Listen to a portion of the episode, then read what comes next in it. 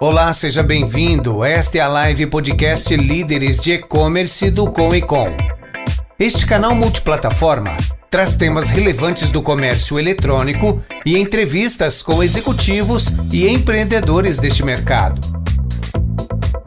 Começando aí mais um programa Líderes de E-Commerce do Com e Com, nossa live podcast que você pode conferir aí tanto nos nossos, nossos canais digitais aqui, do Facebook, do YouTube, conferindo a gravação, os bastidores aqui, podendo interagir com a gente, ou depois na sua plataforma de podcast preferida, Spotify, Deezer, Amazon Music, todas as principais estão aí.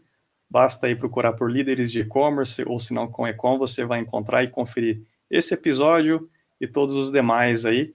Já estamos no 29 episódio, olha que bacana. Tem faixa bônus aí no meio também, que a gente não conta na numeração ali também, para vocês conferirem. Uh, semana que vem, na próxima edição, teremos também mais uma, uma outra faixa bônus que a gente vai estar tá conversando aqui com vocês. Faremos uma edição também especial. Uh, estamos no mês de maio aqui de 2021. Continuamos aí, todo mundo em quarentena, em né, cenário de pandemia. Desejo que todos estejam bem, em saúde aí também. Bom, é, o bate-papo de hoje, pessoal, nós vamos falar com o Bruno Vilarino, né, conhecer um pouco mais aí da, da história dele.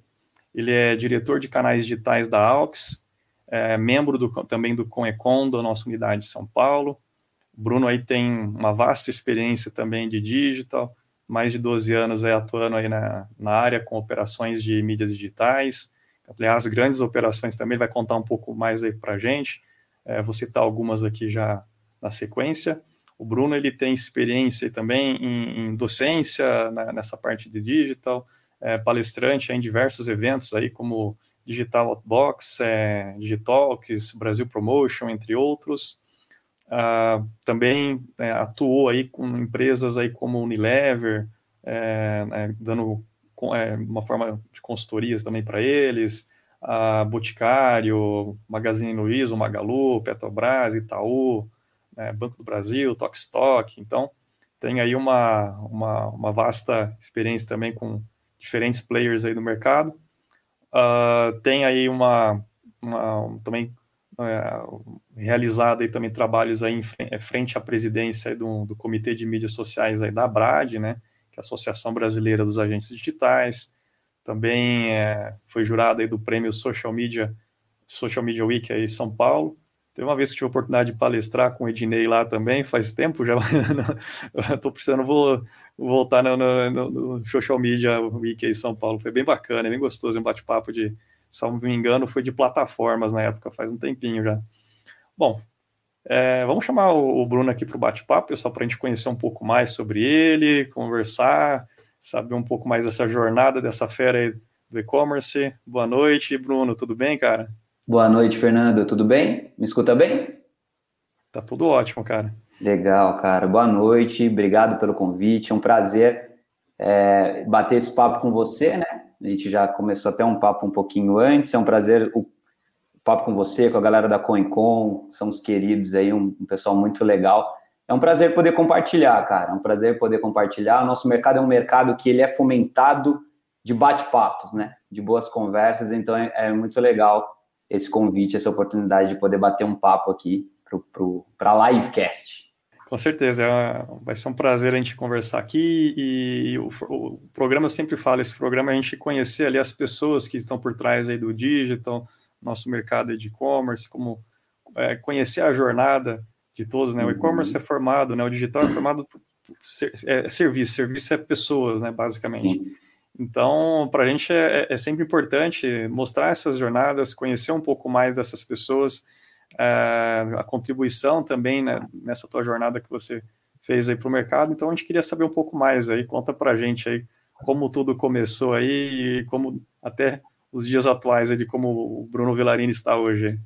Legal, Fernando. Essa pergunta é perigosa, né? É, quem me conhece sabe que eu falo para burro, falo para caramba, então perguntar de onde começou é capaz de a gente ficar aqui horas falando, mas vamos lá, eu fiz até algumas anotações aqui de uns pontos é, importantes, né? Digamos assim, quando a gente fala numa trajetória do, do nosso mercado digital.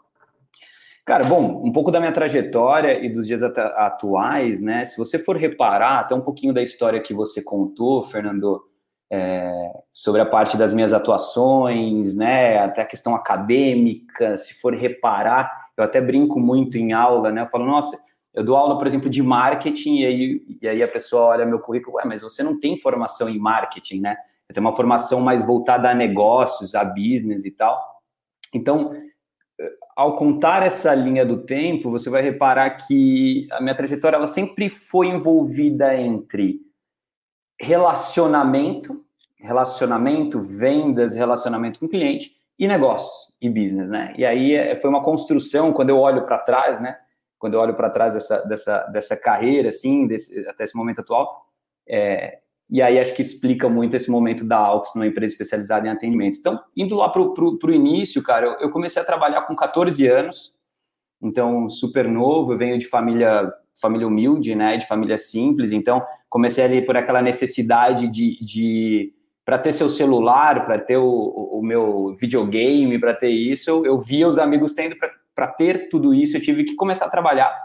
Então foi uma escolha e na época eu fui trabalhar como numa empresa que minha, minha mãe trabalhava como office boy. Então, começo de grande, né, grande parte dos garotos da nossa época, eu fui office boy, lidava muito com gente, né? Então eu fui uma criança, eu era uma criança até meio tímida na época, então lidava com gente. E office boy na época raiz, né, Fernando? Que era assim, não tinha Google, não tinha ali Waze, né? Era olhava o guia ia perguntando na rua, etc e tal. Então, bem novo, eu, eu, eu já comecei a lidar com gente, né? E aí é onde acho que, acho que esses pontos vão se conectando. Quando eu fiz 18 anos, eu tive uma experiência super legal, que eu trabalhei numa empresa chamada Cisa Trading. Ela é a maior, na época era, não sei mais, perdi contato, mas era uma, a maior importadora do Brasil na época. E, e, foi lá que começou assim, né? Imagina para aquele garoto mais simples, eu chego numa empresa, eh, ela ficava ali entre a Vila Olímpia e o Itaim, é, e aqueles executivos, né? Todos bem arrumados, com aquele terno. Eu nunca esqueço das imagens, assim, de ver aqueles caras, ia, ia alfaiate fazer camisa específica para os caras e tal.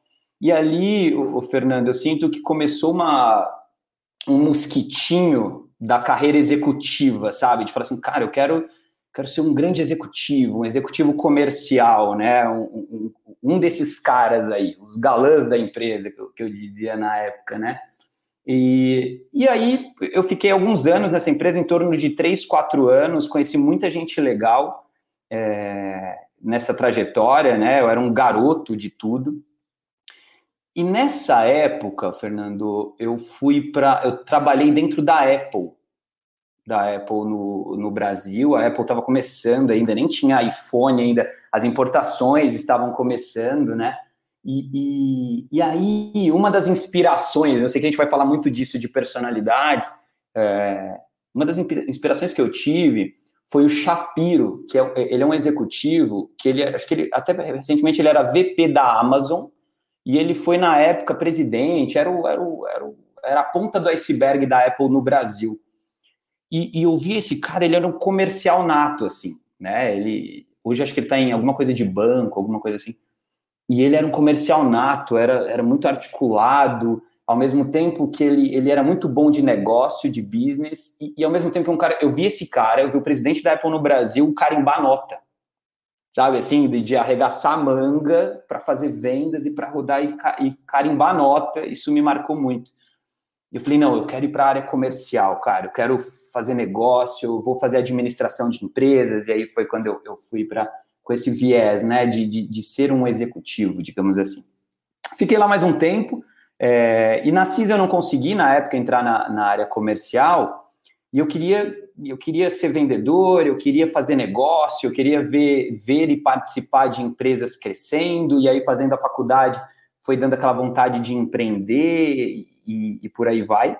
Quando depois de um tempo, acho que foi quatro anos meu ciclo na CISA, eu, eu, eu saí de lá, de uma, de uma grande empresa, para ir para uma agência digital pequenininha na época, pra, com, com a ideia de expandir a agência. Então tinha o dono da agência e eu, não, porra, eu vendo isso daí, cara. E aí era site, e-mail marketing, né? Onde acho que a maioria de nós aqui é, começamos, blogs começando, e era um mercado ainda cru, que eu tinha que desenhar os projetos para vender, né? Você tinha que fazer aquela consultoria, ensinar ali o, o empreendedor a, fazer, fazer as coisas e tal. E, e aí fiquei ali um ciclo em torno de um ano e meio, por aí vai. O meu primeiro contato com e-commerce, né? E daí vem, então aí eu fui inserido no mercado digital, saí do mercado de comércio exterior, fui inserido no mercado digital. Foi quando deu um boom, Fernando, de compras coletivas no Brasil, né? Então foi a época do peixe urbano e o Groupon bombando, né? E eu vi vários amigos trabalhando nessa área, ganhando um dinheiro ali. E quando os caras me chamaram, falaram, pô, Bruno, você entende pra caramba de, de digital, pra caramba, né? Isso era um garotão ainda. Mas é, eu lembro que eles falavam assim, não. E aí me, me apresentaram na época o, o, diretor, e era o Clube do Desconto. Não sei se você já ouviu, se você se lembra. Então tinha os players grandes, que era o Peixe Urbano, o Groupon e o Clicon, se eu não me engano, depois e foi fazendo um Esses ecossistema. Três eu lembro. Dos três, né? Os big. É. E, e aí fazendo um ecossistema grande ali de, de players, né? Que aí um deles era o Clube do Desconto, chegou até a brigar uma época com esses aí, que, é, que era uma garotada, os executivos também, porra, vamos tentar entrar no mercado. E, e eu, eu falei, nossa, que fantástico a ideia, né? De, de, de compra coletiva. Pô, o cara dá um desconto aqui bem agressivo, o site faz a intermediação, é bom, né? Um, um coletivo compra, é bom para todo mundo, né? Falei, legal, pô, isso aí tem, isso aí tem, tem, tem chance de, de dar certo, né? Quando eu fui, aí eu fui para a área comercial. Você vê que até então aí a área de, de vendas, né? E, e, a venda nessa época, Fernando, é, no início de compra coletiva, talvez você se recorde, era muito assim, clínica de estética, era pizzaria, né? Era serviço e tal. E aí teve uma época que ele foi para o eletrônico, né? E aí eu até brinco, compra coletiva invadiu a Santa Efigênia lá, né? Porque aí começou a ter máquina digital da, é, na época, né? Máquina semi-profissional e começou muito disso. E aí era interessante porque eu era um, era um rapaz ali agressivo comercialmente, eu queria porra, crescer e tal. E eu comecei a, a conhecer e-commerces na verdade, minto. Pessoas, empreendedores que vendiam eletrônicos, vendiam produtos, mas não tinham e-commerce. E, e comecei a apresentar esse mundo, cara. Porra, olha, vender pela internet pode ser interessante, né? E aqui a compra coletiva é um meio, ele é um formato para você começar. E aí foi já tendo várias disrupturas aí, né? Culturais, como assim? Mas e, e a segurança disso e tal? Que eram empreendedores na época bem conservadores e tal, e aí como que faz logísticas e, o correio, e os correios, etc e tal. Então, aí, nessa passagem foi onde eu comecei a, a, a entrar nesse mundo do comércio, né, da, da, comercialização eletrônica, digamos assim. Legal, a empresa cresceu exponencialmente, ela cresceu muito, mas da, na velocidade que ela cresceu, ela quebrou. Né? Então, acho que quem é do mercado acompanhou o boom de compra e também a queda, né? É...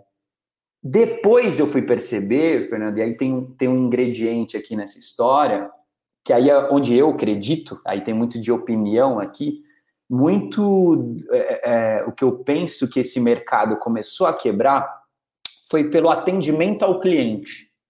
Então eram empresas que, é, assim como né, não é um privilégio delas, né, eram extremamente preocupadas na aquisição de novos clientes, em vender, em vender mais, em ter números estratosféricos e tal.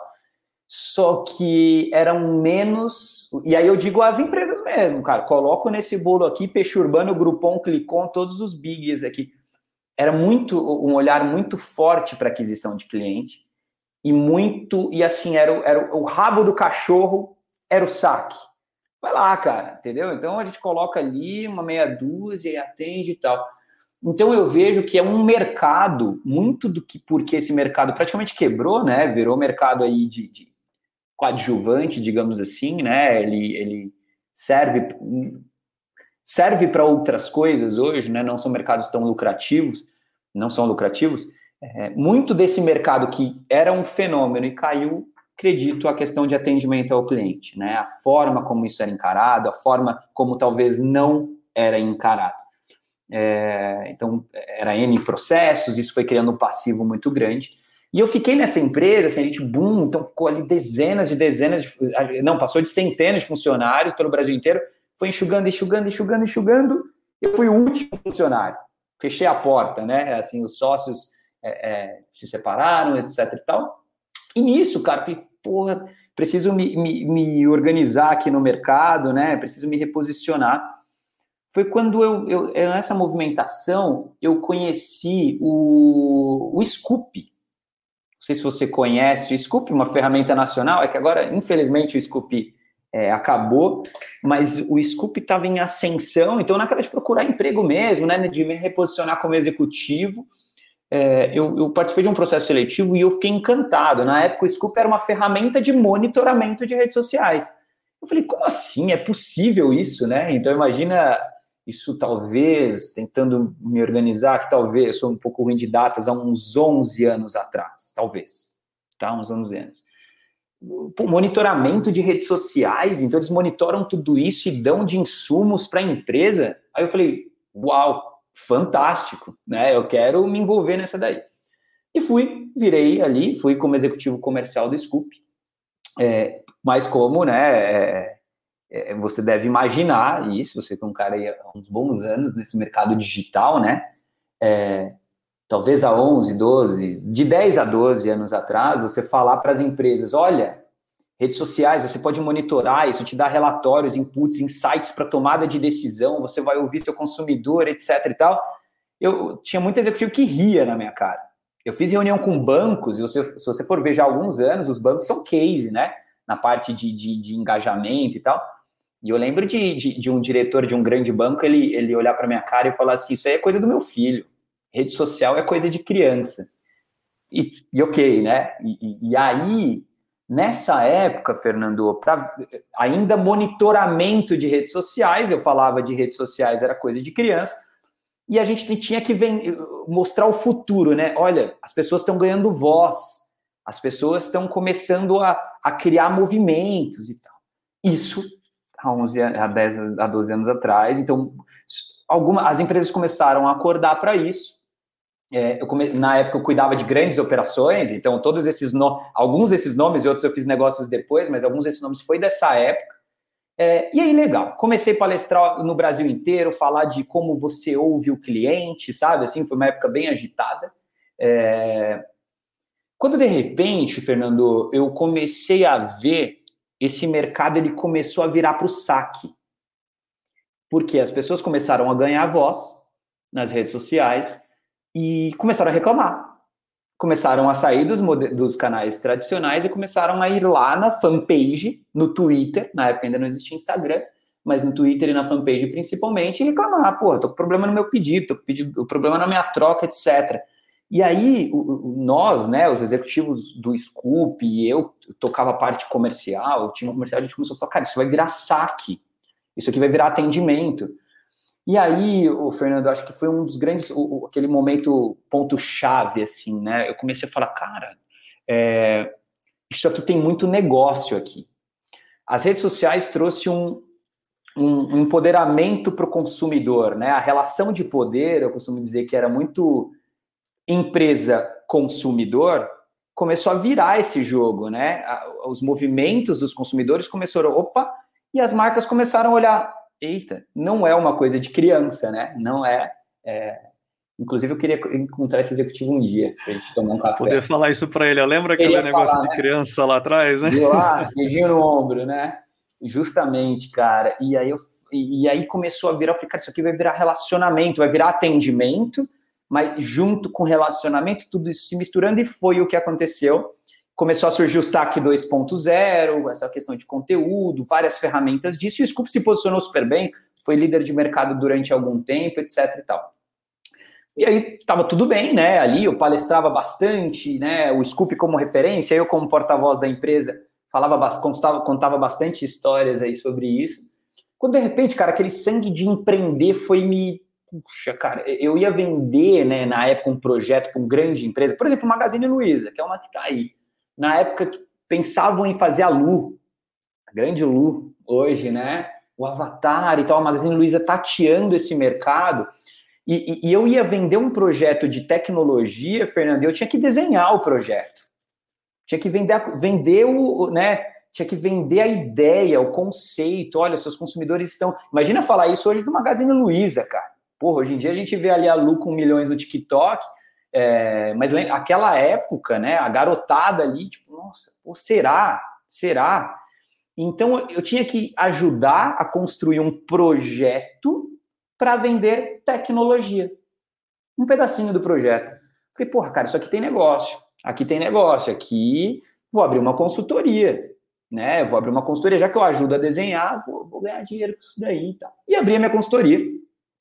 Como você deve imaginar, né? No, no PowerPoint é tudo mais legal, é tudo mais tranquilo, né? Quando você está ali com uma ferramenta, um aparato, como era do Scoop, uma, um, muita gente competente, muita, é, é, mais fácil quando você é a eu presa consultoria, o jogo muda de, de figura. Mas tudo bem, abri a consultoria, fui, como, potencializei aula, questão de conteúdo e, e, por aí vai. Sempre com essa bandeira, né, Fernando, do saque 2.0, do saque 3.0, de como o relacionamento com o cliente impacta nos negócios, nos negócios digitais, nos e-commerces e tal. É, então, indo, indo para essa, essa, essa jornada de, de, de, de, de consultoria, cara, eu comecei a linkar algumas coisas, sabe, Fernando? Eu era da área comercial, de vendas, de negócio, de business, como você vê aí na minha, minha parte é, é, acadêmica e de carreira até então. E eu via um cenário nas empresas assim, cara, os caras de comercial, eles são os galãs da empresa. Eles são, nossa, comissão. E a galera de atendimento é, por vezes, né, a galera mais simples. A galera ali, né, tinha até uma questão meio, meio secundária, tinha, ainda por vezes tem.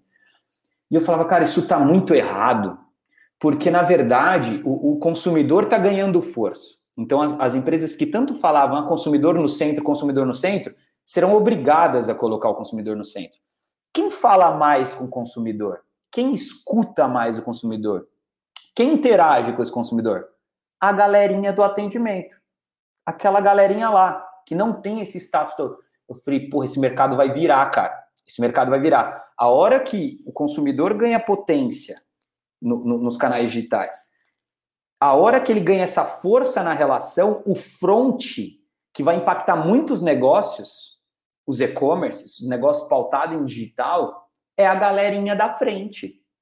Então é aí que eu vou focar a consultoria, né? Em como estruturar equipes de atendimento em canais digitais, de maneira estratégica, não só para responder pergunta e problema, mas também para encantar esse cliente, para ajudar ele em toda essa jornada, no antes, no durante, no pós, venda, etc e tal. Falei, cara, isso vai virar. É, e aí foi onde aconteceu a consultoria, começou a dar certo, e a Aux, aí chegando mais aqui na retinha final, a Aux é uma empresa de. Era uma empresa, é, hoje deve ter 14, 15 anos, é, que nasceu lá no grupo Direct Talk, que era uma empresa de chat e e-mail, então de canais digitais, mas mais tradicionais, como chat e e-mail. E, e eu conheci o Thiago, né, o fundador da, da Aux, e a gente tinha uma oferta complementar. O Thiago fundador da AUX, tinha uma empresa já, uma estrutura que atendia canais digitais, chat e e-mail, e eu vinha com esse know-how do digital, né, do social, né, do monitoramento, como a gente escuta o cliente, como a gente monta uma, um time de atendimento em redes sociais, faz isso ser super estratégico e a gente deixa de ser custo e vira investimento. Né? O saque vai, a gente vai reposicionando a galera de saque para ah, é a galera aqui do custo do atendimento para é uma galera protagonista para eu vender, para eu me relacionar, etc. Então aí começou a nossa relação há seis anos, né? É, eu começo como consultor da Aux, a gente vai em alguns projetos juntos, e, e aí depois, é, é eu brinco que eu e o Thiago, nós namoramos, noivamos e casamos, né? E aí é, depois eu assumo como diretor de, de canais digitais da, da AUX. Então, se você vê nessa história, Fernando, eu venho da área de relacionamento com o cliente, a minha carreira foi toda pautada em negociação, entendimento do outro, né? Nessa de para uma negociação ser bem sucedida, você tem que escutar bem, você tem que chegar num ponto em comum entre as partes, etc e tal. E eu trouxe isso para o universo de atendimento, né? E a, trouxe isso para um modelo AUX, onde que é a bandeira que eu levanto, né? Que nós levantamos, é assim, atendimento pode, deve, tem que ser extremamente protagonista para os negócios hoje em dia, né? E falando negócios que ou são pautados 100% em e-commerce, ou agora, cada vez mais, ainda mais com a pandemia, o pilar e-commerce ganha um protagonismo muito grande, é aí que eu coloco as minhas fichas, sabe, Fernando? Porque no mundo hoje, né, na minha linha de raciocínio, assim, hoje está cada vez mais difícil você se diferenciar em produto, né? O cara tem um e-commerce, eu vendo mouse, você vende mouse, outro vende mouse, né? É, é muito difícil se diferenciar em produto. Quando é difícil se diferenciar em produto, a gente tem que diferenciar em serviço, em valor agregado, né? No entorno. Eu até brinco também em aula, eu falo assim, cara, qual que é o grande diferencial hoje de uma farmácia? Ter garagem para estacionar. Às vezes você tem quatro, aqui tem vaga, você para. Então, não necessariamente está no produto, né? Então, trazendo isso para o e-commerce, lançar um e-commerce hoje, muito provavelmente você vai ter concorrência, né? Então, onde eu agrego valor? No serviço agregado, né? no como, na empatia, no como eu faço, no como eu vendo. E nisso, Fernando, atendimento é extremamente estratégico. Né? Um atendimento empático, um atendimento que conversa, um atendimento preocupado com essa jornada do, do consumidor, e é, é, que eu até brinco, né? A parte de sucesso do cliente que vem agora, né? Com as empresas de tecnologia, com esses conceitos de de retenção, de upsell, tudo isso é pautado no que a gente sempre falou em é, é, junta conceitos de atendimento, de, de, vendas, de marketing, de atendimento, põe tudo misturado e fala assim, ó, experiência do cliente. E é disso que a gente está falando, sabe? Então é isso, cara. A, a, bandeira que eu levanto é muito essa, né, de um, de um mundo altamente competitivo como é o e-commerce. E aí em todas as esferas, do pequeno ao grande. E quando é tão difícil diferenciar em produto, montar um bom time de atendimento no pré, no durante, no pós-venda, que encante, que escute esse cliente, possa tratá-lo de uma forma diferenciada e, ao mesmo tempo, gerar dados, gerar insumos, gerar analytics para tomada de decisão, porque ali você está ouvindo o consumidor na ponta, da maneira mais genuína possível, o atendimento vira protagonista, o atendimento vira, vira o jogo, né? Então é isso, cara. Então é, é, é, esse é um pouco da minha história onde faz o sentido, onde eu atuo hoje, onde eu procuro contribuir com o nosso mercado. É, e é isso. É isso. Legal, Bruno. Cara, muito bacana. É, vimos aí que, você transitou é, fortemente aí nessa parte de vendas, digital, atendimento, que é, foi o caminho que você acabou é, sendo conduzida aí também naturalmente, né, pelo, foi, pela aptidão, pelas habilidades aí. E, e, cara, como que você falou de agregar valor aí com atendimento, né? A gente sabe que é importante, né? Fugir um pouco aí da competição só de preço, né? A gente tem que agregar valor de N formas, atendimento é super importante. Porque eu acho que assim, quando pisa na bola também, muitas vezes o, consumidor não perdoa mais, né? Às vezes é um erro só e, e já era, nunca mais. E aí o cara sai falando mal, uma série de coisas, né? É, enfim, então você acaba não gerando uma experiência positiva e é tudo, tudo errado, né? Sai tudo negativo. Uhum. Agora aí você falou um pouco aí de, de dessa experiência também de, de, estruturar equipes de atendimento, de essas áreas de atendimento nas empresas. Eu queria que você falasse um pouco como que você visualiza aí um, uma estrutura minimamente ideal ali, vamos falar assim, com essas boas práticas ali de, de atendimento, é, de repente de de, de, de, de processo, de algumas rotinas, de, sei lá, de uso de algumas tecnologias para ajudar nisso, enfim, do que você tem de experiência que você também ajudou empresas a implantarem isso, Perfeito. pela tua experiência em e-commerce, pela sua experiência de, de, de, né, de, de, de, tecnologia e também como um todo, né? Conta um pouquinho uhum. como você visualiza isso para um, um seller de e-commerce ali, o que, que seria um, o feijão legal. com arroz ali, que se o cara fazer legal, tá, tá bem ok mesmo. Perfeito, cara. É, é, eu costumo dizer que a gente tem que agir em três é, pilares, e isso indifere do tamanho. Pode ser nós dois abrindo um e-commerce amanhã aqui para vender uma coisa super simples, ou do da Magazine Luiza, damos, então. Esses três pilares eles não mudam, a potência dos três pilares é que muda, né? Uma delas é tecnologia, Fernando. Eu não consigo ver uma empresa, uma, uma empresa que atua no digital hoje sem tecnologia, até, até ah, né? Jura? Sim, juro, mas é tecnologia em apoio ao atendimento, né? Muito da parte da jornada desse consumidor, do bom impacto ou mau impacto, como você citou, Fernando, ele está totalmente correlacionado, a, primeiro, à velocidade de que eu atendo.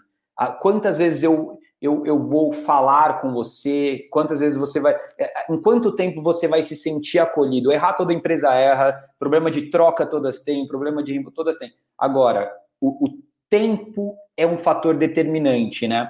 Então, isso sem tecnologia complica, porque quando a gente está falando aqui, ah, atendimento canais digitais, atendimento... cara, canais digitais é, né? Facebook, Twitter, Instagram, Reclame Aqui, o chat, o e-mail, é, o Mercado Livre. Pô, como é que eu faço tudo isso? Né? Várias redes sociais com várias lógicas diferentes, com canais diferentes com a sua própria lógica, como é, por exemplo, um Reclame Aqui. É, eu preciso de velocidade, eu preciso organizar tudo isso. Então, tecnologia. Hoje a gente tem tecnologia de todos os tamanhos, né? Eu vou ter ali um Salesforce, um SAP, uma Sprinkler, ferramentas super robustas e, caras e, e, e servem para determinado tamanho de projeto. Como eu tenho players hoje, como é, High Platform, Neo Assist, fazendo até né, aqui a propaganda para os caras, o Zendesk, que são empresas especializadas nisso, que têm valores acessíveis para um pequeno empreendedor, mas que sim tem que ser colocado na mesa. Porque se eu assumo que é estratégico, se eu assumo que eu tenho que atender rápido, se eu assumo que aquilo ali vai me dar feedback onde eu estou errando para prevenir outros problemas, a tecnologia é um pilar é, é, imprescindível. Tecnologia de atendimento. E aí eu citei alguns nomes aqui, se precisarem de mais depois eu falo, mas tem esses players hoje, né, o Assist High Platform, tem a esqueci uma, a outra, mas a própria Zendesk, que são ferramentas bem legais, que dão um, certo, um nível bem importante de, de atendimento. É, então você precisa desse apoio. Vou dar uma dica sobre essa ainda, cara. A, fique atento ao serviço da ferramenta. Olha, eu falando de serviço de novo. Porque você, como, como e-commerce pequeno, como empreendedor, você vai ter dúvida pra caramba. O seu negócio não é atendimento. O seu negócio é, é o business, é vender e tal. Quando o seu negócio não é aquilo, você precisa de ajuda. Você precisa de ajuda consultiva, de melhores caminhos, etc. Então, quando for escolher uma ferramenta dessa, olha bem a, o gerente de contas, o suporte, porque você vai precisar de ajuda. Você precisa de tecnologia e de ajuda. E tem empresas dessas que são muito legais nesse sentido. Então, um pilar de tecnologia. O outro é mapear bem esses processos, é dar referências ao time de atendimento, tá? Isso pode ser feito em Excel, cara, sabe? Então, assim, é, quais são os nossos problemas frequentes, as nossas FAQs? Como a gente age em cada problema desse, como a gente quer agir, como a gente vai lidar com os problemas, né? É, e, que eu cito, toda empresa, independentemente do tamanho, ela terá problemas. O como a gente lida com isso que vai mudar. E como você faz isso? Vamos mapear, vamos colocar uma FAQ, vamos colocar os, as formas de quando é um produto, um serviço, por exemplo, que a gente erra, mas situações também. Outra dica em cima dessa, né? É, Cara, hoje o digital você está envolvido com política. E quando falarem que o Bolsonaro gosta daquele produto e vão vir na sua timeline aí da rede social e falar ah, que o Bolsonaro falou que isso é bom, é ruim e tal. Isso não tem necessariamente a ver com o seu negócio, mas impacta o seu negócio nesse ambiente digital. E como nós lidaremos com isso? Como nós lidaremos com questões raciais, com questões de, de sexualidade, com questões de, de machismo, de homo, né? Então, isso vai acontecer nos seus canais, né? Então, quando você se comunica em canais digitais, você precisa saber. Então, eu digo muito isso. É uma estrutura mais de FAQ tradicional de problemas, que isso é super intuitivo, mas de situações que irão acontecer. Né? Então, é uma questão de documentação, criar referências de processo. E o terceiro, cara, é gente com brilho no olho, Fernando. E aqui é mais assim: é, é, é tem que gostar de gente, tem que ter uma escuta ativa, mesmo quando é um chat, é saber perguntar, ser bom perguntador. se colocar no, do lado da pessoa, entender aquilo, né? É sair da condição de um respondedor de perguntas para um cara acolhedor, um cara que aí é muito do comercial, né? De vendo, tipo, deixa eu te entender para te propor uma boa, uma boa solução. Então, gente com esse viés, cara, gente apaixonada por digital, gente apaixonada por redes sociais, gente apaixonada por resolver essas questões.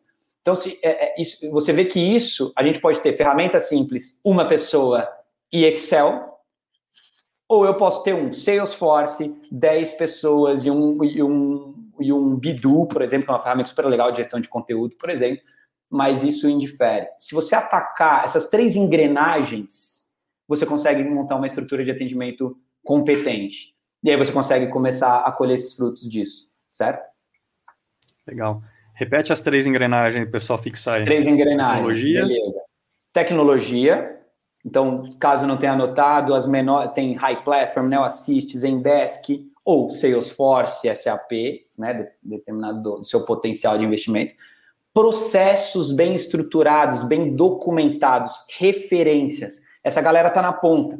Essa galera precisa ser ágil, ela precisa de referência. Então, isso pode ser um Excel né? Ou pode ser uma ferramenta, como um Bidu, por exemplo, que é bem legal de gestão de conhecimento, mas a referência em dois pilares dentro desse pilar. Um é dos meus produtos, meus serviços, dos meus problemas, e outro de situações. E quando for tema racismo, homofobia, questões assim, porque o digital bota isso na sua cara o tempo inteiro, você quer, queira ou não, é, por política, etc. Então, esse é o segundo processo de documentado. E gente que gosta disso gente que não pega o problema para ela e fica pé da vida com o cliente, gente que gosta de ouvir, gosta de entender e pega o problema do consumidor e olha para dentro de casa, tipo, cara, vamos resolver. A gente precisa resolver, tem que ter esse olhar de fora para dentro. Então, esses três pilares, essas três engrenagenzinhas aí, que é o, que é o estritamente necessário. Dentro desse pilar de, de, de gente, então, é, tecnologia, processo e gente, é, pelo perfil que você falou, né, da, da das pessoas, as pessoas têm que ter paciência, né? Atendimento, a gente sabe que é, é, é um pouco estressante, tem hora que você, o atendente acaba tendo que ouvir por algo que não foi ele diretamente que, que, que, que errou, né? Mas ele tem que recepcionar, amortecer o impacto ali, né? E tentar contornar, né? Sim. E você tem visto, é, por exemplo, pessoas de mais idades, por exemplo, atuando no, no, no SAC, porque eu tenho acompanhado alguns, alguns, algumas matérias aí falando, né, da, de, da introdução, né, do, do, público mais velho ali, que às vezes tem dificuldade para, se recolocar no mercado de trabalho, e muitas vezes são pessoas que têm mais paciência pela experiência, pelo tempo de vida, é, pessoas que às vezes gostam de conversar ali. Você acha que, como é que está isso hoje no mercado? Você tem visto ou não? Elas não têm tido, às vezes, alguma é, uma facilidade de, de, de, de, atuar nesse tipo de atendimento, envolvendo, às vezes, tecnologias, assim, como é que está isso hoje no mercado? Cara, é interessante a sua pergunta, assim, né? O que eu vejo de realidade ainda é muito aquém, né? Então, o que tem de perfil hoje, Bruno, mais comum? Galera mais jovem. Então, se você for ver, assim, é a galera jovem, porque a gente eh, tem super flexibilidade em relação a home office, trabalha com redes sociais, isso é muito, é às vezes o primeiro emprego. Então, esse combo aqui, ele, ele encaixa, melhor, não melhor, é, encaixa. Agora, se é, eu vejo que tem um flerte em relação a isso, mas que ainda é muito aquém, com um potencial gigantesco, Fernando. Gigantesco, porque eu vejo assim que casa muito, cara. Casa muito. Eu vou te dar um exemplo, né? Mais do que você falou. Porque, porque tem muita oportunidade aqui. Eu acho que até de pensar aí, né, com e com depois, de pensar em iniciativas nesse sentido para o mercado, tá? Porque é, o, o porquê, o combo de coisas, por que encaixa no jovem, com certeza encaixaria nessa, nessa melhor idade, né? Por quê? A gente é, é, é tem a questão de tecnologia, e claro, esse é o desafio, a barreira ser rompida, mas que já o próprio mercado, a gente já vem quebrando essas barreiras, né? Minha avó, né? As nossas avós aqui, mães já por vezes mexem melhor que a gente. É, adoram o WhatsApp, né? E, mas a, por característica, o que a gente consegue fazer hoje em atendimento? Você consegue dar home office 100% se quiser. Então a pessoa consegue trabalhar de casa. Você precisa ter paciência, você precisa gostar de conversar, É, então, tudo isso aqui faz muito sentido. Né? De hard skill, assim, que, eu falo assim, por exemplo, Bruno, o que, que tem que ter hoje, tecnicamente? A pessoa precisa escrever bem. Se ela escrever bem, aí o resto eu vou para soft skill. Eu vou falar com você de empatia, simpatia. Então, assim, escrever bem, pessoas da melhor idade tem super, né? Assim, faz muito sentido. Então, esse, esse combo encaixa muito bem, Fernando. Aí eu vejo algumas iniciativas, alguns artigos nessa linha, mas o mercado ainda não se posicionou. Ainda é muito tímido.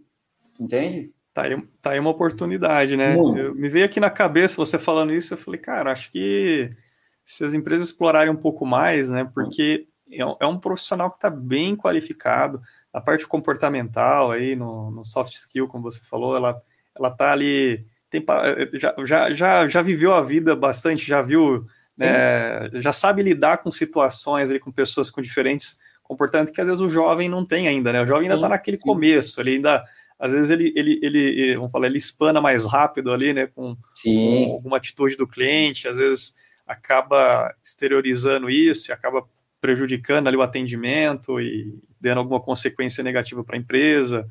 E eu, eu, eu, a pessoa já mais velha já vivenciou isso, já tem paciência, já, já sabe viver bem a vida, né, entende a outra pessoa do outro lado, escrever bem, com certeza ela já pode muito ser, né, que, é, muito provavelmente sim, é, e já veio evoluindo ao longo do tempo tudo isso adequação com a tecnologia, como você falou, nossos pais hoje em dia mexem às vezes melhor que a gente aí, né? Estão super conectados, né? O meu, meu pai compra mais na internet do que eu, se não estou enganado. Você também é, é, é verdade, verdade. compra mais do que eu. É, WhatsApp, Facebook, essas coisas, eles mexem tranquilamente ali. E pegaram gosto e usam bastante. Então, é, eu acredito que é um potencial aí, uma coisa que, tipo, né, é. fica uma dica aí pro pessoal, né? Às vezes é uma forma de como não é bem explorado ainda, talvez pela cultura, né? A cultura dessas áreas também é sempre foi uma cultura de, de ser o pr primeiro emprego, aquelas coisas, né? É o primeiro Sim. emprego, é jovem, não sei o quê. E de repente você começa a criar uma cultura diferente, se amadurece, você leva um pouco a, até a régua ali da, uhum. da, da, da, do teu atendimento, acho que vai ajudar muito e pode surpreender muito, né, com isso. Não tenho dúvida, Fernando, é, é que a questão, assim, é uma ruptura cultural mesmo, né? Uma quebra de paradigma aqui. Como quem é do digital, como a gente quase nunca fez, né? A gente acabou de falar de redes sociais.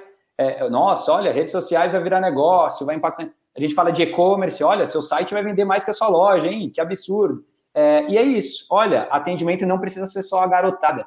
Eu acho que falta hoje, talvez, é, é, essa questão inspiracional e de conteúdo do, dos dois lados, para as empresas fazerem, hum, faz sentido, e, dos, e as pessoas, na melhor idade, nossa, não tinha parado para pensar nisso, entende? Eu acho que é uma questão que, que, encaixa demais, falta talvez essa questão de disruptura desse, desse preconceitos através de, de, conteúdo, de curso disso, de olha, é possível. Uhum. Se você aprender a mexer nessa ferramenta aqui, você consegue fazer. É, ô Bruno, eu vou, eu vou fazer uma pergunta aí para conhecer Bora. um pouco mais da Alx, que a Alx, é, como ela ajuda as empresas nessa parte do atendimento, qual é a atuação dela, e vou emendar uma pergunta. Eu quero que você fale primeiro disso e depois já emendando uma pergunta aqui do, do William, tá? Que tem a ver tá com bom. isso também.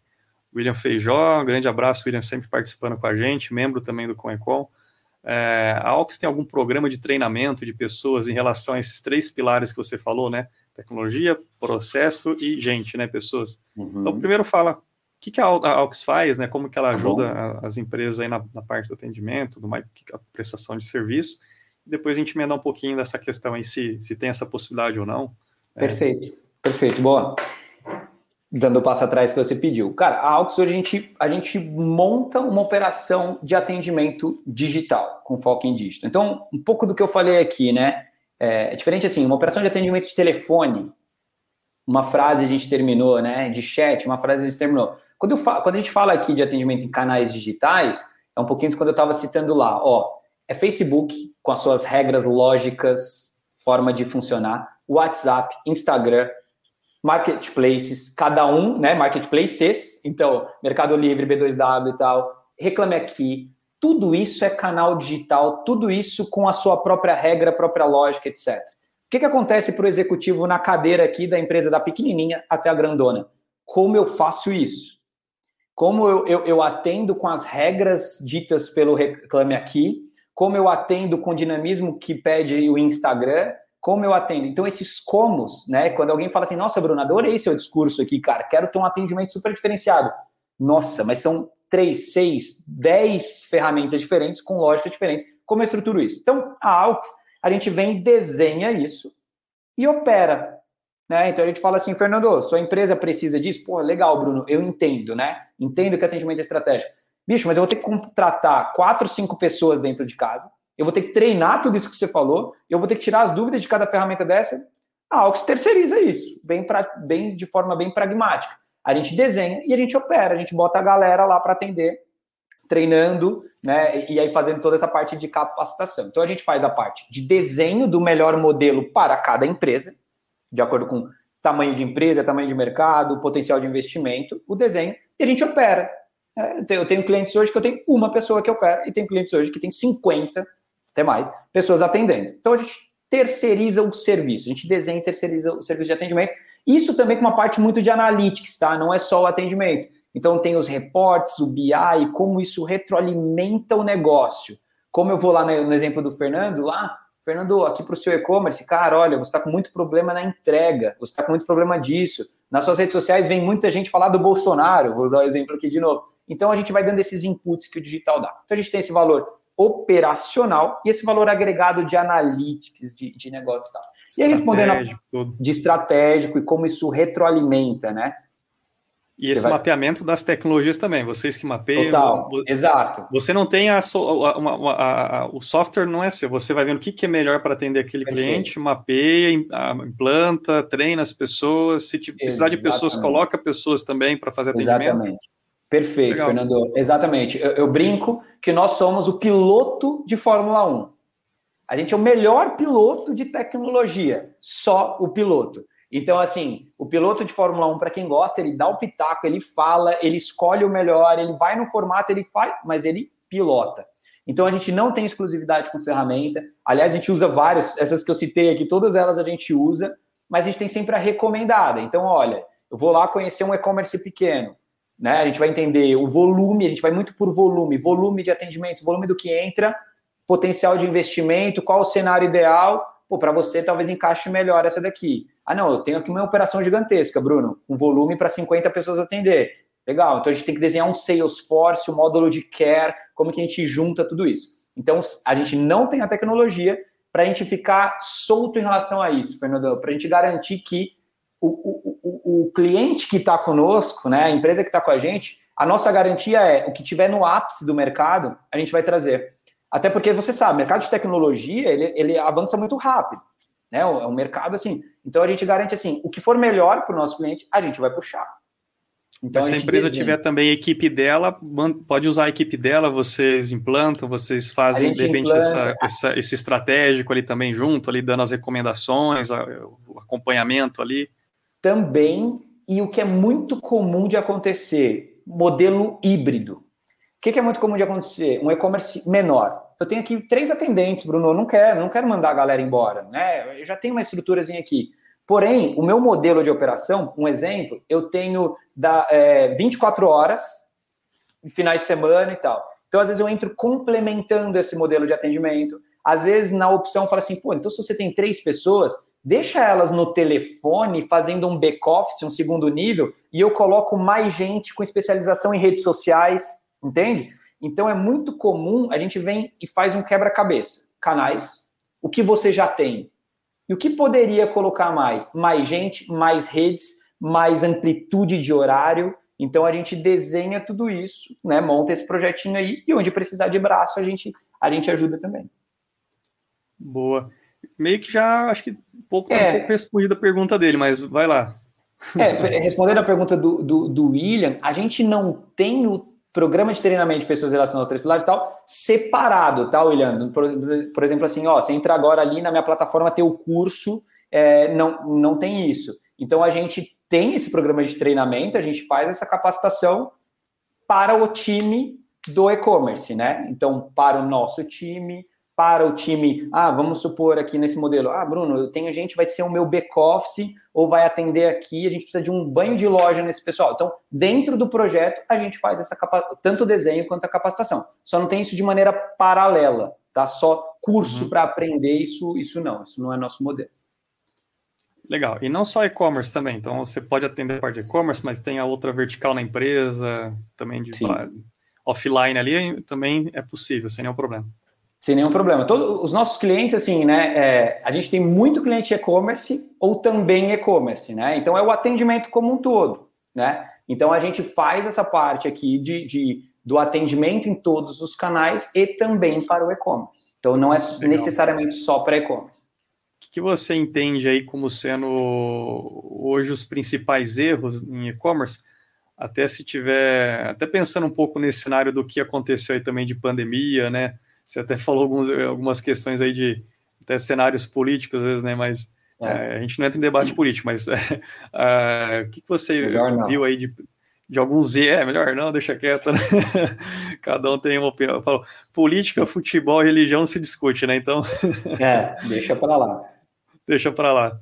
O que, que você vê de, de, de, de erros aí que, que tem acontecido aí também, até nesse cenário de pandemia, para a gente aprender um pouquinho com esses erros aí? Cara, eu acho que erro do ponto de vista aqui do, do, do meu mundo de, de atendimento é, é querer esconder problema, cara. É querer, sabe, assim, é, é, ou, ou falsas promessas, né? Assim, eu acho que eu brinco que muito assim, né? A relação entre empresas, aí não sou nem né, é pessoa com pessoa, é gente com gente.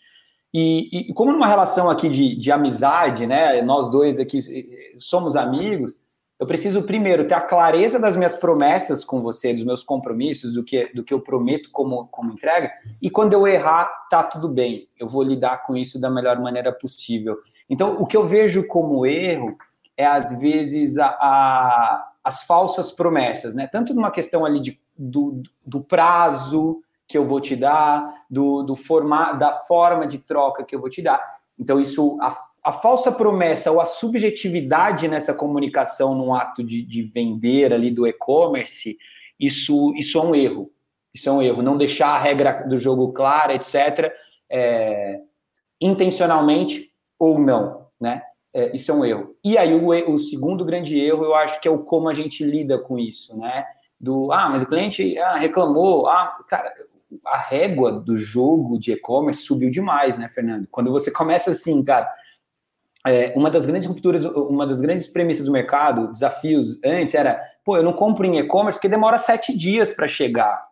Então eu tô aqui emocionalmente envolvido, eu vou ali no shopping e tal. Cara, à medida que empresas começam a entregar em dois dias, né? Vai Magazine Luiza toda hora, ah, agora os caras estão falando entregar no mesmo dia, né? Assim, já começa a ter um nível de serviço de mesmo dia.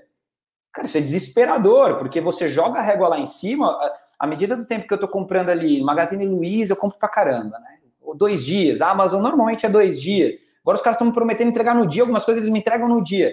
E aí vem uma empresa com prazo de sete dias, o cara vai ficando para trás, né? Então a régua do mercado subiu, cara. A régua do mercado vai subindo nessa experiência de compra. Então o erro é parar, né? Parar, se acomodar, né? É a maneira que a gente lida e parar. Eu brinco muito que no, no, digital, se você ficar um mês lá no Pantanal, lá sem internet, sem nada, você volta defasado. Então, a, a velocidade de movimentação ela é muito importante. Tá aí um outro, acabei de falar outra coisa, né? É, eu, eu falo, os mercados tradicionais é uma curva de cruzeiro. O nosso mercado digital é a lancha, é o jet ski.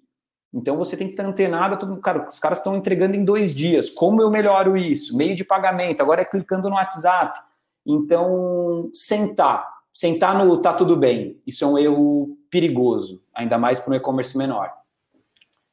Legal, acho que você matou a pau ali quando você falou de não, não esconder os problemas, os erros, né? Acho que, acho que isso é muito importante, essa transparência, a relação de confiança e errar, admitir, falar, cara, aconteceu esse problema, nós estamos resolvendo fique tranquilo. Você estabelece uma confiança. Você falou, errei, mas você está deixando o cara tranquilo ali, né? Não, não, não tá, você percebe quando está com problema, né? Que não está mentindo e tal. Né, como diz, mentira tem perna curta, então é melhor ser sempre transparente, a, assumir o erro ali, né, você vai ter uma longevidade aí com o seu cliente. Sim. Uh, Bruno, agora nós vamos caminhando aqui para a reta final aqui. Queria fazer alguma sabatina de pergunta que a gente faz Bora. aqui para os nossos convidados aí. Vamos lá. É, a primeira você já, em parte, já respondeu. É, eu queria saber um pouco aí de, de pessoas que te inspiraram aí no, nesse mercado profissional, não só de digital, pode ser também de tá. outras áreas. Você falou aí do, do Shapiro, né, da Apple Brasil. Shapiro, sim, sim. Então, se tem ele, se tem mais algum que você gostaria de, de mencionar também? Cara, eu, eu, eu tenho assim, tenho, acho que alguns que são até comuns, né? Acho que a, a, a Luísa do Magazine Luiza, eu, eu falo, cara, que, que mulher impressionante, né? Ela tem uma simplicidade, ao mesmo tempo uma agressividade do mercado, né? Pô, os caras, o processo de aquisição dos caras, eles compraram escola de digital, os caras compram aplicativo, eles, eles estão sempre um passo à frente do mercado, eu acho isso fantástico, a Luísa. Um cara um pouco. E, e ela fala muito de atendimento também, né? Muito, ela fala cara, bastante de atendimento, né? Cara, eu, eu, eu não sei nem se eu posso falar isso aqui, mas já que ninguém está assistindo, eu vou falar, né? É, como Fica eu tenho. aqui, como tá só nós dois, Cara, a, a Luísa, quando, quando eu tinha mais contato com a galera de atendimento, gestores de atendimento, a Luísa pegava para atender. Não sei se ela, talvez ela tenha até falado isso já em entrevistas, né? Ela pegava para atender, para ouvir o consumidor. Você tem dentro do Magalu uma hierarquia grande, né? De gestão, de diretor e tal. Cara, os caras do atendimento falam direto com a Luísa, né? Não tem assim é, é, é, muitos degraus entre, entre ela e ela gostava de. Ela atendia. Não sei se ainda faz, mas atendia. Então, assim, ela tem no DNA, no sangue, a questão do atendimento. E o Magazine Luiza é, é isso, cara. O Magazine Luiza, ela, ele tem hoje, eu gosto muito como case, né? É, a forma que o Magazine Luiza te atende, te posiciona, porra, você paga mais caro, cara. Você paga mais caro. Se você estiver fazendo. É, é, fazendo até jabá os caras, né? Mas assim, se você estiver fazendo uma pesquisa, se você comprar no Magazine Luiza uma vez, você vê a maneira que eles te posicionam, tanto de uma maneira digital, né? Do, da, da própria automação. Ou quando você precisa de um atendimento, numa próxima compra, se tiver um pouquinho mais caro, você compra. Né? Então ela tem um DNA muito grande de atendimento de gente, uma parte humana, as bandeiras, essa questão de, mesmo sendo um varejista, né? Um varejista que tradicionalmente é venda, venda, venda, venda, ela tem uma pegada inacreditável. Assim. Então é, é, ela, ela é um grande exemplo como empreendedora. Eu gosto muito, cara, do, do Caíto, né? O, do, do, da Chili Beans, eu acho um cara, um cara agressivo também, tem uma agressividade que eu gosto, ousado pra caramba, sempre foi ousado e veio no mercado numa época como meio um senso comum, né? Uau, vou vender óculos, né? E, e porra, e aí era o óculos barato, hoje tem todo um reposicionamento, é incrível. É... Então são dois que eu, o Shapiro que eu, que eu falei que aí eu conheci de perto, trabalhei, né? Respirei o mesmo ar que o cara ali são três pessoas assim que eu, que eu gosto bastante e procuro seguir, né? Procuro ver o que esses caras estão fazendo. Vocês estão fazendo alguma coisa, é coisa boa. Ah, esses três são muito referência aí. Também né, o Shapiro não conheço muito. A Apple para mim sempre foi uma, uma referência, né? Eu, eu, cheguei, eu cheguei a dar, dar curso de, de macOS em 2005, ah, né? Sim. 2005, bem no início. Eu lembro que algumas vezes, teve uma vez que atuando dentro de uma universidade. Foi uma das primeiras empresas no Brasil a comprar servidores com macOS Server na época lá. E uma vez a, a própria Apple Brasil ligou para lá para para tirar algumas dúvidas como a gente estava usando, porque eles estavam negociando uma compra e eles também não conheciam muito a fundo alguns, alguns, alguns recursos. É, fiquei, fiquei feliz ali que a gente teve que estudar um baita manual em inglês, ainda não tinha é, pouca gente que conhecia o negócio, era novo, mas foi legal, conseguimos implementar lá. E, mas Muito a Apple legal. sempre foi a, essa referência como um todo, acho que inspira todas as áreas aí. Sim. E sim. Mais, mais uma aí que para a gente poder, já, já para o encerramento aqui, uma, uma saideira Bora. aí. Qual, qual dica de ouro que você daria aí para os nossos seguidores aqui do nosso programa Líderes de E-Commerce? Cara, o, o, a dica de ouro, assim, que eu, é como eu aprendo, né? Eu falo assim, cara, é, é como eu gosto de fazer, logo acredito muito nisso. É é conversar, Fernando, perguntar, conversar. Eu acho que assim, mais do que esses exemplos até que eu citei, né, são caras muito inacessíveis, né, de uma certa maneira, mas o que eu vejo que dá muito certo é a roda de conversa do mercado. É eu perguntar, Fernando, como é que é, cara? E, e, e é ouvir, é conversar, é ser bom perguntador e bom ouvinte, né? Então, eu, eu gosto muito, assim, de estar nas rodinhas. Então, é, é, então, assim, converse com pessoas do mercado que abriram e-commerce, que erraram, que deram cabeçada, que fizeram, que, que então participe de, de rodinhas, que pode ser a rodada lá quando tem o, o boot e-commerce, que é uma coisa mais descontraída, comitês como esse de conversa, porque isso aqui é mais palpável, né? Se você for ver o case do Caíto, o case da Luísa, pô, legal pra caramba fazer o que ela faz, com a grana que eles têm, né? Então, ouvir bastante história, é, ser bom perguntador, né? Então, assim, essa nossa galera do mercado, essas iniciativas como tem aqui, do ponto de vista do pequeno empreendedor, do e-commerce pequeno, do médio, aqui tem muita riqueza. Então, eu aprendo assim, perguntando, né? E aí, do ponto de vista de atendimento, vou dar uma pincelada para mim aqui, é muito parecido. É, escutar as pessoas, cara. Escuta. Escuta a galera do atendimento que está lá na ponta, que está ouvindo a reclamação todo dia. Escuta a sua mãe, a sua avó falando qual que é a dificuldade que ela tem quando ela compra. Escuta mais, né? Então eu quando e é isso a todo momento. É quando a gente está numa reunião do, da Com e Com, mas eu sou assim no churrasco de família, cara. Do tipo assim, ah, mas você compra? Por que você não compra? Ah, mas não sei o que, é muito difícil. Nossa, que legal, porque ali é uma. É, é, é ser bom ouvinte, sabe, Fernando? O nosso mercado digital, e eu já falei isso durante muitos anos, quem foi meu aluno vai saber, assim, eu falo assim, cara, procure menos os papas, procure menos os gurus, né? Escuta todo mundo, faz, faça suas conexões, assim, porque é um mercado em constante construção. Se um cara se posiciona muito como guru, eu já fico meio de olho torto, assim, viu, Fernando? Eu já falo, hum, porque, cara, nosso mercado ele tá, ele tá se reinventando e construindo a todo momento. Então, você gostar de aprender é mais importante do que, putz, eu li um livro, eu fiz um mestrado em e-commerce, entendeu? Eu li aqui esse cara que é o cara. Procure menos os caras e conversa escuta, porque é um mercado em constante evolução, em constante. Então, o diferencial aqui está em quem escuta bem, pergunta bem, conecta esses pontos aqui, testa e vai embora, cara. É como eu faço. Então, é como eu acredito que é, uma, é, é legal de se fazer. Excelente, cara. Concordo. É, escutar bastante aí, porque é ali que está a, a, a, fonte da, da informação que você precisa e onde você tem que buscar a solução, né? Ser escutador e busca uma solução ali, com hum. certeza vai no caminho certo estar nas rodas de conversa, network, né? Também já aproveitando fazer um convite para quem quiser conhecer Legal. também o ConEcon, que é uma forma também de as pessoas Sim. estarem fazendo networking, tá trocando experiência, se ajudando aí. É, entrem aí depois no nosso site, quem quiser conhecer, se tornar um membro também do Comitê de Líderes de E-Commerce, seja presencial online, agora presencial conforme a pandemia permitir, né? Mas entre no nosso site lá, comecon, com dois M's no final, comecon.com.br, e lá tem a informações, tem o, o link lá, torne-se um membro também, aí só preencher, a gente entra em contato também. Bom, Brunão, tempo já, já esgotou Eu, aí, cara, mas passou rápido demais, né? Conversa boa passa rápido, né? Verdade. Primeiro te agradecer, né? Foi um bate-papo muito bacana conhecer a tua jornada aí. Está de parabéns. Faz jus aí a, a, acho que tudo que você fez ali, o que você está atuando hoje, ajudando as empresas aí a melhorarem seus atendimentos, a ter excelência nessa parte, ajudar elas a escalarem, né, de, com qualidade também, através do uso da tecnologia. Isso é muito bacana, né, é, não é algo simples de implementar e é sempre bom ter é, pessoas, empresas especializadas nisso, que gostam muito de fazer isso aí ajudam outras empresas também. É, e queria que você deixasse uma um último, última mensagem pessoal para a gente poder finalizar.